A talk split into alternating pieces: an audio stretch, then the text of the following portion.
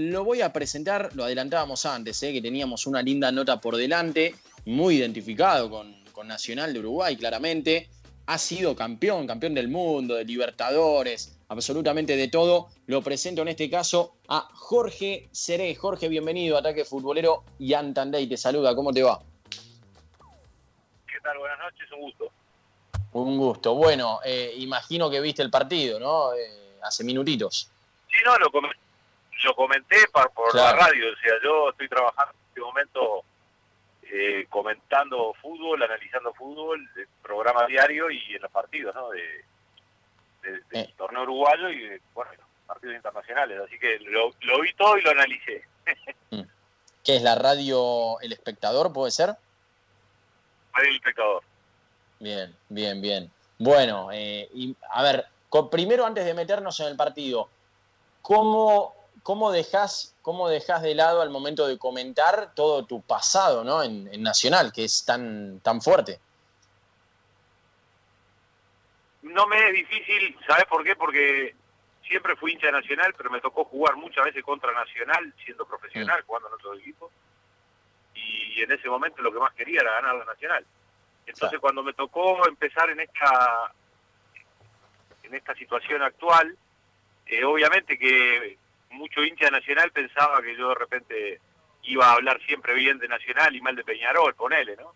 O, Y el hincha de Peñarol al revés. Eh, yo qué sé, y la verdad lo analizo fríamente, me despojo de todo y digo lo que tengo que decir. Y aprendí mucho de escuchar radio durante mucho tiempo, los comentarios que había de los partidos, sobre cómo me gusta analizar y sobre cómo no me gusta analizar, porque no me gustaba que analizaran así en la, época que yo jugaba, ¿no? Entonces, me sale bastante natural y nadie se queja, ¿entendés? Porque el hincha nacional sabe que cuando digo las cosas las digo objetivamente, el hincha de Peñarol también. Claro. Bueno, ahora sí, metiéndonos en el partido, te digo, desde que terminó eh, eh, este 2-0 a favor de River ante Nacional, en todos los canales deportivos está pasando el último gol, el gol de Suculini, y uno después dice, ah, bueno, al final el, el VAR tarda un montón, pero nosotros estamos hace media hora hablando de lo mismo, entonces eh, vos, eh, ¿qué análisis haces? ¿Te pareció offside? ¿No fue offside? ¿Qué, opinión tenés? Mira, eh, en el primer momento me pareció offside. Te estoy hablando mm. sin reiteraciones, ¿no? O sea, viéndolo por la televisión. Pero sin reiteraciones. Me pareció offside porque Suculini estaba adelantado con respecto a los futbolistas de Nacional. Después me quedó la duda porque parecía que estaba detrás de la línea de la pelota en las tomas que hacen desde el lugar donde transmiten el partido, no me quedaba claro por más por más reiteraciones que veía de que estuviera habilitado. Pero hay las tomas que vienen del ángulo opuesto demuestran sin duda que Zuculini estaba habilitado, así que es válido el gol. Yo creo que yo estoy a favor del VAR, pero creo que en la ley del offside va a haber que haber un, para que siga con el VAR, ¿no? Funcionando, tiene que haber un cambio de reglamento en donde no puede ser que por un milímetro o un centímetro un futbolista esté inhabilitado o habilitado. ¿Me explico? O sea, claro, sí, sí, eh, sí, es, demasiado, es demasiado cruel e, ese tema. Pero me parece que el VAR hace justicia en una cantidad de acciones y más allá que a veces se demore un poco más, un poco menos, me parece que todos los que... A ver, eh, hay dos, dos escuelas, ¿no? Está el que dice el folclore del fútbol, se pierde el folclore del fútbol. Sí, cuando no te toca vivirlo a vos en contra. Porque cuando te hacen un gol inhabilitado, el juez lo cobra igual y no tenés bar que te salve, eh, ahí relajás todo al juez o al, mm. asistente. Este, pero me parece que habría que modificar algo de eso, porque el espíritu de la regla del offside es, en la duda, dejamos seguir, ¿no? Y yo creo que habría que buscarle una vuelta al reglamento, no al bar. Me gusta esto que decís y antes de darle el pie a los muchachos te quiero preguntar, justamente hoy Estamos con la encuesta que eh, ya tiene casi 100 respuestas y va un poco por esto que vos recién remarcabas, ¿no? ¿Qué implementarías para mejorar el VAR? Recién decías algo en cuanto al offside. Eh, ¿qué, ¿Cuáles serían, si, si tenés que pensar dos, tres cosas que habría que implementar para que empiece a funcionar mejor todavía? ¿Qué, qué se te viene? Y yo creo que para que esté adelantado un jugador tiene que estar todo su cuerpo adelantado con respecto al del último defensor. ¿Me, entendés? O sea, que esté adelantado, adelantado. Si, si hay alguna parte del cuerpo que coincide, eh, está habilitado. Y si está adelantado, que esté adelantado. ¿Me entendés? O sea, buscarle, o sea, yo no, no, no sé cómo funciona la tecnología, la parte técnica, viste, del bar, todo eso no, no, no la discuto. Eh, a mí me parece que el bar está bueno, pero te doy un ejemplo. Para mí, y ahí me parece que hay un error del árbitro, no es penal el de Oliveros en el primer tiempo, es un, toquecito como los que hay tanto, no me da la sensación que haya habido penal, y el árbitro ni siquiera la fue a revisar. Entonces esas cosas a veces te... Pues sí, a ver, el árbitro cobra el penal el convencido, pues si no, no lo cobra. Me parece que estaría bueno que vaya a revisarlo para decir, estuve bien, o mira, me equivoqué. Porque para eso tenés el VAR. El VAR tiene que ser una ayuda para el árbitro. Eh, y me parece que, no la fue a revisar, como si revisó después la primer mano en el primer tiempo, que no la estuvo bien, me parece, porque había pegado primero en una parte del cuerpo. ¿no? A ver, tiene que acompasarse más el reglamento a lo que hoy es, el VAR. Em, hace unos días habló Diego Lugano em, y, decía, el VAR es un desastre, va a terminar mal. Bueno, vos ahí no, no terminás coincidiendo no, el... ¿Cómo, con Diego totalmente. O sea, para mí el VAR no está mal. Eh, a ver, el VAR es un elemento técnico, tecnológico, perdón, manejado por humanos. Entonces también el, ser humano puede fallar. Eh, a mí me parece que como pasa en el básquetbol, que como pasa en el tenis, que como pasa en otros deportes, en el fútbol americano y en la cantidad de deportes, eh, hay algo que no se llama VAR, pero que el, árbitro en una duda va, mira un monitor y dice, mira, pisó la línea, era dos puntos, no triple, por ejemplo en el básquetbol, ¿no? O en el tenis. Me parece que, eh, que hay que acostumbrarse, pero evidentemente eh, no podemos ir a un milímetro, un centímetro de estar adelantado o no estar adelantado. Me parece que ahí es donde está fallando el tema del VAR y eh, los que están en contra del VAR muchas veces lo vivieron a favor o lo vivieron en contra y cada vez que lo vivían en contra hablaban de manos negras, de los arbitrajes están a favor de, tal equipo o de cual equipo. Yo honestamente, sé que hay mucha gente que está a favor y sé que hay mucha gente que está en contra. No, no es un tema de discutir. Vos me preguntás, yo que prefiero, yo prefiero que haya bar. Eh, me da más tranquilidad. Ahora, que el árbitro también sepa usar el bar, ¿no? Que en una jugada capital como un penal, una jugada dudosa, eh, de repente, porque no fue un penal tan claro, eh, ¿verdad? Como para no revisar el bar. Ahí me parece que se equivocó el árbitro. ¿Qué tal, Jorge? Buenas noches. Pablo Noya lo saluda. Em, hablando más centrado en lo que es el juego, le quiero preguntar por qué, al menos aquí en la prensa argentina, a Nacional se lo ha criticado un poco por su juego cauteloso, de, esperar, de retrasarse y salir en velocidad, más apostando en lo físico, que hoy claramente no le dio efecto contra, contra River. ¿Qué, ¿Qué opinión tiene ¿no? en el análisis del juego con, con Nacional, que si bien le es efectivo porque llegó a cuarto de final de Copa Libertadores, tampoco genera mucho y eso lo, complica a la hora de, convertir. Yo creo que lo, más importante de un equipo es saber cuáles son sus, limitaciones, ¿no? Y si vos yo creo que la crítica nacional viene más que nada por el partido en el Parque Central el otro día contra Independiente del Valle, donde siendo local y donde alcanzándole un triunfo para clasificar sin necesidad de penales, prácticamente no pateó al arco. Eh, y creo que jugó mal. Eh, ahora, estamos hablando de River, que es uno de los mejores, si no el mejor equipo de América. Y me parece que hoy el planteamiento no fue malo en el primer tiempo, te digo más.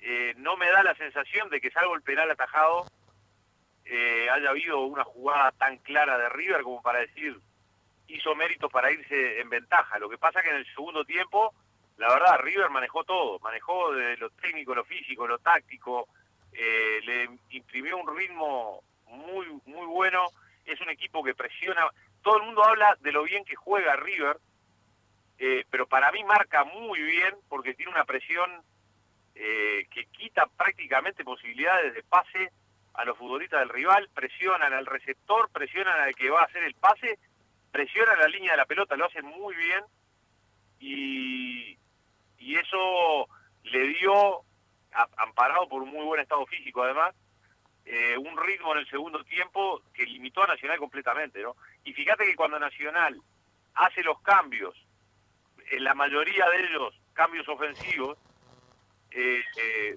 no, no tuvo más la pelota, no tuvo más posibilidades de atacar que con lo que había hecho con el primer equipo que había puesto, ¿no? Y ya hablando de esto que, decís sobre, sobre River y sobre las limitaciones que Nacional conoce de, de sí mismo, vos como, como seguidor del equipo, ¿crees que es posible que, el conjunto uruguayo lo, lo, dé vuelta o tenga alguna posibilidad en, el partido? ¿O cree que es una serie más liquidada que abierta? Más liquidada que abierta, no tengo duda, pero no por el gol de visitante, no porque si River te hace un gol tenés que hacer cuatro. Eh, es muy difícil para Nacional ganarle 2 a 0 a River para ir a los penales, ¿entendés? O sea, es muy difícil. Eh, el, en principio, antes de empezar la serie, era favorito River para mí 80-20. Eh, y hoy te diría que se achicó ese porcentaje para Nacional. Con el 1 a 0, por ahí podés tener una chance de, de pensar en, en, penales, algo de eso. Hoy, la verdad, se hace muy difícil. Nacional tuvo, además, no sé la entidad de las lesiones, ¿no? Pero fíjate que pone a Ocampo, que es un futbolista de ofensiva claramente y lo tiene que pasar al lateral eh, en el momento que se lesiona Méndez y después un chico Orihuela que está recién haciendo sus primeras armas de primera división que creo que había tenido un muy buen partido también se lesiona y me parece que por cómo salieron da la sensación que ninguno de los dos pueda jugar en la revancha eh, pero también está lo otro Nacional tiene vos mirabas el banco suplente de Nacional y tenía seis jugadores de ofensiva Ahora, si vos pones a todos esos jugadores de ofensiva, ¿será que le vas a ganar? Y no, porque tenés que agarrar la pelota primero. Y agarrarle la pelota a River no es fácil. La verdad que es un equipo que juega muy bien el balón, que además tiene muy buenos definidores. O sea, es un equipo muy fuerte. Pero bueno, eh, no va a ser la primera vez que un equipo más débil le gana al más fuerte.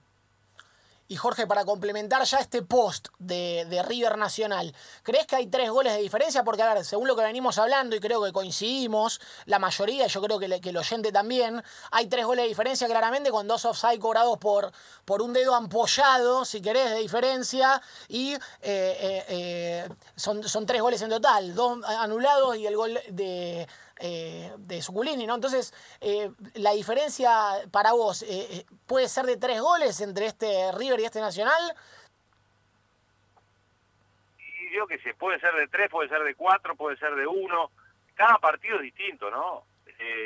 si vuelvo a lo mismo, yo hoy te dije que lo previo a la serie para mí, si me preguntabas posibilidades de clasificación de uno y de otro, te decía 80, 80% River, 20% nacional. Eso te marca claramente que es un equipo que en lo previo es muy superior al otro.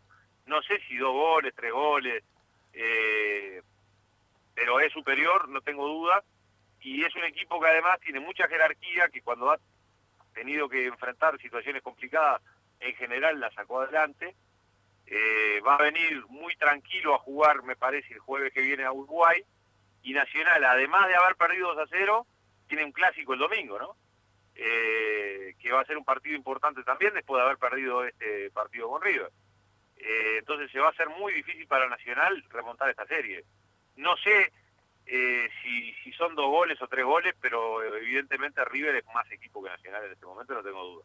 Y después querer eh, consultarte una breve mención o, definición de lo que es Gallardo en el mundo nacional, ¿no? En el mundo del bolso, donde se retiró como jugador campeón, fue técnico campeón y después construyó toda esta carrera, todas estas arcas que sigue metiéndose en la quinta semifinal si pasa consecutiva River y todo lo que logró Gallardo eh, en el equipo eh, River Platense. ¿Qué, ¿Qué, qué, opinión te merece y toda su trayectoria, ¿no? Desde su paso por Nacional, que tanto te identifica a vos es un fue un gran futbolista.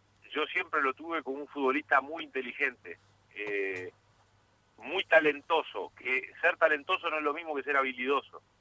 él era un futbolista que leía muy bien el juego y que a la vez tenía una técnica que permitía que esa lectura la llevara a la práctica eh, en un porcentaje bastante alto de lo, que tenía que hacer en la toma de decisiones permanentes. Eh, y la verdad que como entrenador ha demostrado desde que empezó hasta hoy, sin baches, ser uno de los mejores del mundo, ¿no? Me parece que sigue teniendo la misma lectura, sigue teniendo la misma, el mismo talento como entrenador que tenía como jugador, cuando sabemos todos que muchos entrenadores que fueron grandes jugadores, de repente después no lo pueden repetir cuando llegan al, lugar de, entrenador de un equipo, ¿no? Y Gallardo tiene la virtud de plantear eh, buenos, eh, perdón, de tener buenos planteles, de armar buenos planteles, de saber muy claramente el estilo, la estrategia, la metodología a utilizar y elige los futbolistas que lo pueden llevar a la práctica. Entonces, además de eso, está en un cuadro de los más grandes de América. Entonces, bueno, eh, si conjuntás todo eso, eh, sale lo que está saliendo, como decís vos, que River está a punto de meterse cinco años seguida en, la semifinal de América, cambiando algunos futbolistas, teniendo muchos que son también surgidos de, de las inferiores del club, y a la vez teniendo, se nota que es un equipo, ¿cómo te voy a decir?, disciplinado. Y no estoy hablando con esto que todos los futbolistas sean, eh, a ver, nenes, nenes de escuela eh, pero se nota que es un equipo disciplinado, que no, no, no genera muchos problemas internos. Esa es la sensación que, le da a uno de afuera. Yo tengo una persona ahí adentro que a la que quiero mucho, que es el profe Marcelo Turbovic, que tuve la suerte de trabajar con él cuando él se iniciaba como profe, eh, que él está en el cuerpo técnico del muñeco y sé cómo trabaja, entonces bueno, me imagino que todo ese cóctel junto que arma River en su cuerpo técnico eh, hace que, bueno, que surja esto que, uno ve, que a, la vez, más allá de, que a veces te guste más o te guste menos, no creo que haya nadie que no pueda reconocer la valía de Gallardo como entrenador y de River como equipo. Y Jorge, preguntarte también obviamente por, por, el, por el arquero de Nacional, ¿no? que ocupa el puesto que vos ocupabas, por Sergio Rochet, que está pasando por un momento eh, tremendo, ¿no? Que fue muy bueno en la serie frente Independiente del Valle eh, y hoy volvió a tapar otro penal. ¿Qué opinás de qué importancia no tiene, tiene en este momento Sergio eh, en el equipo?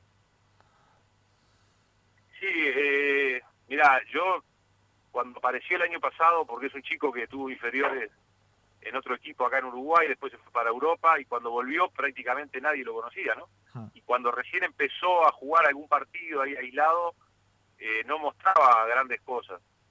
Eh, pero hace ya unos meses, cuando se le dio la oportunidad de jugar más seguido, realmente está en un momento excepcional. Eh, tiene pelotas decisivas que, que termina tapando, se lo nota con mucha confianza y aparte tiene liga. Un arquero que no tenga liga no puede jugar en un cuadro grande. Hmm. Y Roget tiene liga. a veces esa pelota que pega en el palo y se va para afuera, el, otro arquero que es un desgraciado que le pega en el palo y se va para adentro, o que rebotó en un compañero y se me desvió. Bueno, Roger, la verdad está en una, en, una etapa en donde además de todo lo bueno que hace él, tiene, tiene liga también. Evidentemente un arquero solo no te puede ganar partido, ¿no? Porque, bueno, no podés cerrar el arco y que no te hagan goles. De hecho, hoy recibió dos y podría haber recibido dos o tres más. Jorge, em, justamente ayer hablábamos ¿no? de la mística copera eh, y se vienen muchos nombres, ¿no? Nacional entre ellos, que ha ganado tres Libertadores, eh, Independiente de aquí de Avellaneda, el mismo Boca, Olimpia de Paraguay, bueno, entre otros equipos más. La mística para vos, ¿eh? que la has ganado, la Libertadores, ganaste también la Intercontinental, ¿es de la historia o es del presente? ¿Cómo se construye esa mística coopera, a tu entender? Es una muy buena pregunta esa, ¿no? O sea, eh, cuando, cuando yo empecé a jugar en Nacional en el 88 era una época donde el fútbol uruguayo conseguía triunfos permanentemente eh, a nivel de clubes, te digo, ¿no? Peñarol, Nacional, ganaban la Copa, o por, si no la ganaban definían, ¿no? O sea, eh, la mentalidad era la Copa Libertadores. Acá se hablaba muy poco en, ese, en esa época del título a nivel local. Eh, y como que en un momento se empezó a perder ese afán de pelear una Copa eh, Internacional y se empezó a pelear más por el tema de los torneos locales. Y a veces, acá en Uruguay, después de Maracaná en el 50, todo el mundo habla que sí, la, la mochila pesada que llevan todos los que vienen después de Maracaná, no al contrario, no es una mochila, es un empujón que te están dando.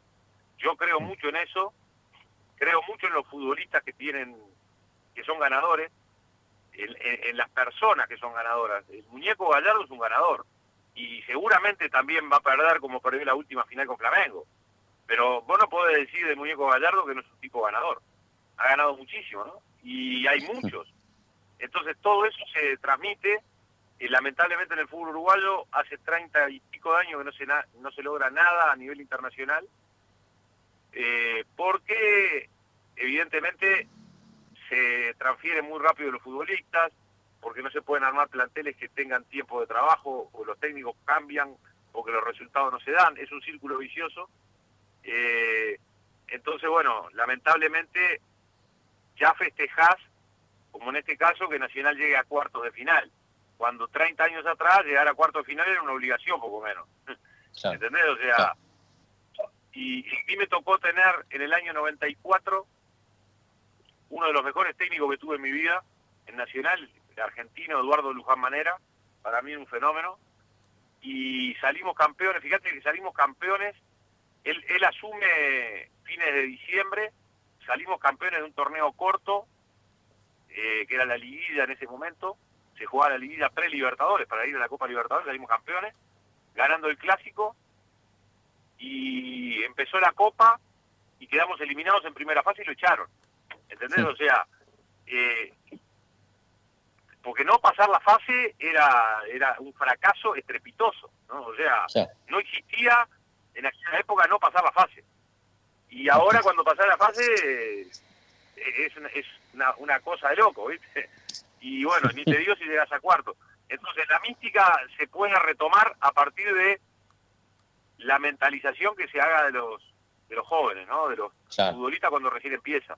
Que, la Copa Libertadores sea eh, un objetivo por el que tenés que luchar desde que empezás tu carrera y no algo que mirás de lejos a ver cómo la ganan los demás y que te conformes con ser solamente protagonista en el torneo local. Eso creo que es lo que ha eh, hecho que muchas generaciones no hayan llegado más lejos, porque es difícil, sí, es difícil. Antes también era difícil. Y no digo ser siempre campeón, porque hay grandes equipos que de repente no salen campeones. Pero por lo menos estar metido, en este momento Nacional está entre los ocho, debería ser como una obligación todos los años que Nacional se metiera y Peñarol también entre los ocho, y entonces un día vas a estar entre los cuatro, otro día llegas a la final y un día ganás. Mm. Jorge, eh, te hago la última y agradeciéndote el tiempo, la verdad una, linda charla. Em, ¿qué, consejo le puedes dar a algún arquero, ¿no? a cualquiera, cualquiera que te esté escuchando? Porque ese 11 de diciembre de 1988, eh, en el Estadio Nacional de Tokio, ganaron una final intercontinental que es de las más, em, una de las más emotivas, eh, tanto considerado por Conmebol como por FIFA. en este caso, vos atajando para Nacional ante el PCB. ¿Qué, qué, consejito le podés dar a alguno de los arqueros eh, de cualquier liga del mundo ¿no? que, te esté escuchando?